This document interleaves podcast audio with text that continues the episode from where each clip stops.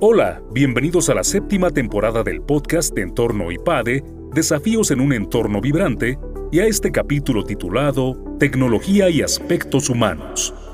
ChatGPT es una inteligencia artificial que ha generado mucha polémica debido a su capacidad de sintetizar y crear diversas conversaciones, de modo que el contenido que genera parece creado por un ser humano.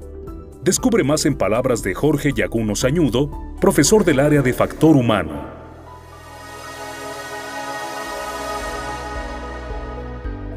El 30 de noviembre del año pasado, 2022, la empresa OpenAI liberó al público su oferta de la interfaz ChatGPT, que es la tercera iteración, bueno, 3.5 en versiones, de una inteligencia artificial que es capaz de codificar textos, e interpretarlos y establecer conversaciones, además con memoria, es decir, va recordando lo que va interactuando contigo. Explotó brutalmente, en la primera semana tuvo más de un millón de usuarios, hoy se estima que lo están usando entre 150 y 200 millones de personas diariamente, ha rebasado todos los récords anteriores que habían logrado en diferentes redes sociales como Facebook, ahora TikTok, etc. Además ha salido evidentemente proyectado en noticiarios y en diferentes medios, videos, blogs en YouTube. La gente está hablando del tema. ¿Por qué tanta situación? Porque representa un hito en términos de inteligencia artificial. El término inteligencia artificial fue acuñado en los 50 Recuerdo hace algunos años un profesor de la UNAM que hablaba sobre este tema, pero estoy hablando de los años 80, donde él decía que en ese momento se percibía que la mejor evidencia de que la inteligencia artificial estaba funcionando eran los traductores. Era muy complicado establecer una traducción adecuada, porque el traductor no simplemente toma palabras de un idioma y las convierte al suyo propio, sino que es necesario que introduzca el contexto de la conversación dentro del cual se generó el contenido. Esto es muy difícil de hacer a menos que una persona pues tenga estos elementos y los pueda concretar o sintetizar. La inteligencia artificial solamente puede tomar palabras y traducirlas. Pasaron décadas hasta que Google, aprovechando una cantidad enorme de información, pudiera sugerirte traducciones mejores. ¿Quiso usted decir tal cosa? y tú procuras no ofenderte al darte cuenta que cometiste un error y que efectivamente el buscador sabe mejor que tú las cosas, no es que sea más inteligente, es que tiene una base de datos enorme y sabe que la mayor parte de la gente lo escribe de una manera. ChatGPT representa una versión muy superior a estas cosas y por eso causó tal revolución, porque verdaderamente es capaz de tomar una base de datos muy grande, interpretarla y a través de elementos heurísticos y estadísticos ir proponiendo modelos de conversación que parecen humanos. Y esto es lo que lo hace tan potente. No solo eso, o sea, no puede solamente establecer una conversación contigo. Le puedes pedir, por ejemplo, que sintetice un libro y lo hace. Le puedes pedir que te establezca las ideas principales para traducirlas a una presentación y lo hace. Le puedes pedir un plan de ejercicio personal y te pone una situación muy genérica de ejercicios recomendables. Y luego le puedes decir cuánto pesas, cuánto mides, cuánto ejercicio haces normalmente y lo puede adaptar a lo que tú necesitas, a tu edad y tus condiciones. Lo mismo con planes dietéticos. Le puedes pedir que te escriba una novela, un cuento. Puedes pedirle después que lo vuelva a hacer, pero utilizando un lenguaje del siglo XIX, del siglo XVII. Y esto parece divertido,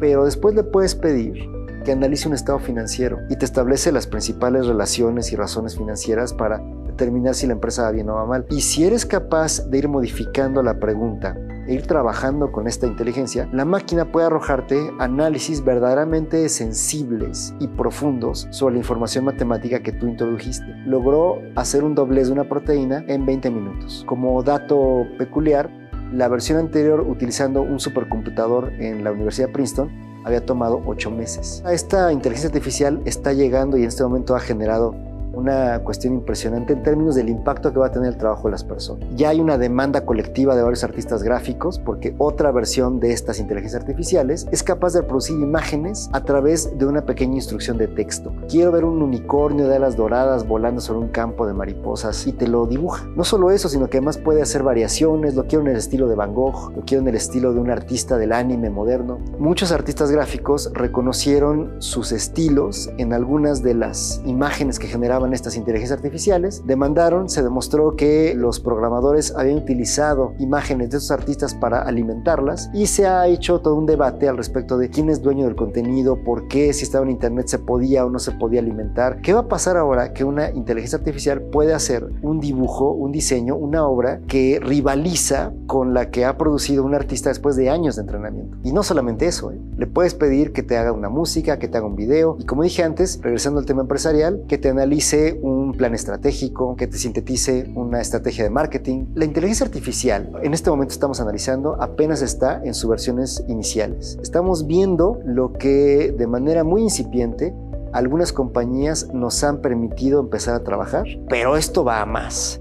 En los siguientes 2, 3, 5, 10 años vamos a ver un avance verdaderamente impresionante en lo que estas cosas pueden hacer. Y entonces surge la pregunta, ¿qué pasa con las personas? Ya hay análisis en diferentes medios, Business Insiders, The Economist, acerca del impacto que va a tener en el trabajo. Y se habla de que muchas personas van a haber comprometido su oportunidad laboral. Hay personas que hoy mismo están diciendo, me preocupa los jóvenes. ¿Para qué contratar un becario si puedo pedirle esta cosa que me haga la primera versión? Entonces, ¿dónde se van a entrenar las nuevas generaciones para aprender oficios? Pero otros más avanzados dicen, déjate los becarios. Esta cosa me puede hacer prescindir de contadores, de administradores, de analistas, de muchísimas profesiones que consideramos hoy por hoy de alto nivel y en cambio es dejarnos un poco a, la deriva a todos estos profesionistas, ¿qué va a pasar en el mundo profesional? Todo esto es cierto, es verdad, hay muchísimo debate, te invito a que empieces a meterte a leer las noticias y a proponerte al respecto. Pero hay un tema del que se habla poco y tiene que ver con el impacto en la vida personal, individual, íntima, muy propia, muy callada. Hace más de 20 años, cuando no existían internet ni los teléfonos celulares, la verdad es que la vida era muy diferente y no nos hemos percatado. Tú acordabas con un amigo que te ibas a ver para comer y no había confirmación. Simplemente ese día te dirigías al lugar, no había manera de saber si la otra persona iba a llegar o no. Tu familia no sabía a dónde te habías ido si no tuviste la delicadeza de avisarles. Y aunque les hubieras dicho, no sabían dónde estabas. Confiaban que regresarías en algún momento. Si tenías que hacer una fila en el cine, no podías hacer otra cosa más que pues, ver los carteles o criticar a las personas que estaban contigo en la fila. Mentalmente, claro, a menos que estuvieras con alguien con quien pudieras intercambiar estos políticamente correctos comentarios. ¿Qué hacías? Pues las esperas se convertían en tiempos simplemente muertos. Esto fue cambiando de manera diametral en la medida en que el conocimiento a través de, de medios digitales y la accesibilidad a través de los teléfonos celulares se convirtió en elemento ubicuo en nuestras vidas y entonces las esperas se convirtieron en temas de interacción. Puedo estar en la espera simplemente conversando con amigos. En temas comerciales, puedo estar comprando algo en Amazon mientras espero en la fila. Puedo avisarle a todo el mundo dónde estoy. En tiempo real puedo compartir mi ubicación. Y a veces, aunque no te des cuenta, alguien más está viendo dónde estás. Típicos papás que están monitoreando a sus hijos. Todo esto provocó un cambio en la conducta de la gente. Hay una estadística que lleva una preparatoria a Estados Unidos desde los 50 en los cambios generacionales de los muchachos que están terminando high school antes de entrar a la universidad. Y ha detectado cosas tan interesantes como que perciben igualmente lejana a la película La Guerra de las Galaxias como la conquista de América, igualmente lejanas, o sea, son tan antiguas para ellos como podrían serlo para ti la prehistoria y la invención de la agricultura, como cosas tan simples y pequeñitas como que para las nuevas generaciones los relojes de pulsera no son instrumentos, son exclusivamente adornos. Es hasta que estas cosas empiezan a combinar la posibilidad de leer información biométrica que nuevamente pueden empezar a verse como instrumentos. Cosas de este tipo van incidiendo en la manera como las personas nos relacionamos en la realidad. ¿Qué va a pasar ahora con la inteligencia artificial? Una estadística reciente, realizada por estudiosos de Princeton, demostró que el uso indiscriminado de redes sociales ha provocado en la juventud americana una mayor tendencia al individualismo, a disminuir la empatía y con ello a favorecer comportamientos poco morales o poco éticos. Es decir, Dado que siento menos empatía por los demás, estoy menos dispuesto a hacer juicios éticos valorativos sobre el comportamiento de las personas, que cada quien haga su vida.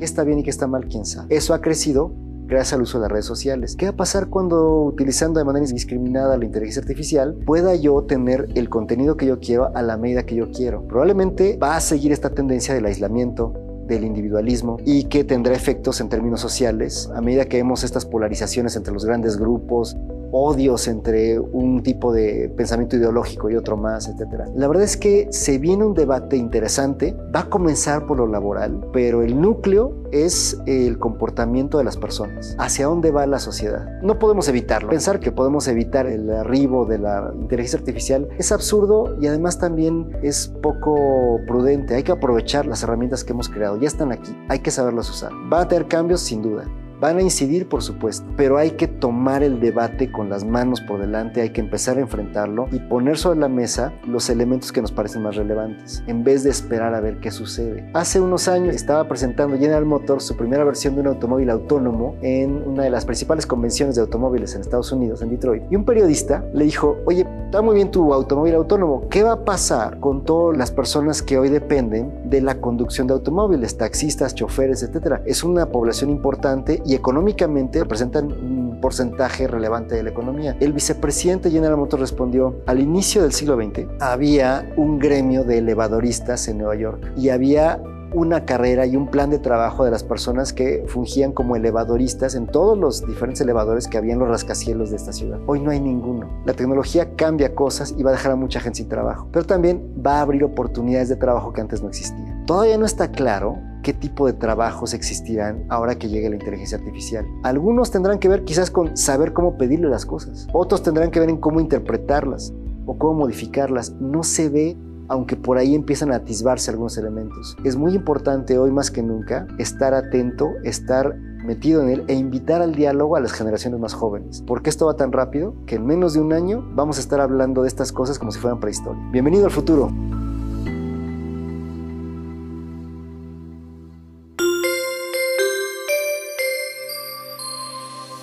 Te invitamos a suscribirte a nuestro canal de YouTube IPADE News Media y también a visitar ipade.mx diagonal blog. En este sitio vas a encontrar videos muy interesantes, artículos e infografías, todo relacionado con el mundo empresarial de la actualidad. Y por supuesto te invitamos a compartir este contenido. IPADE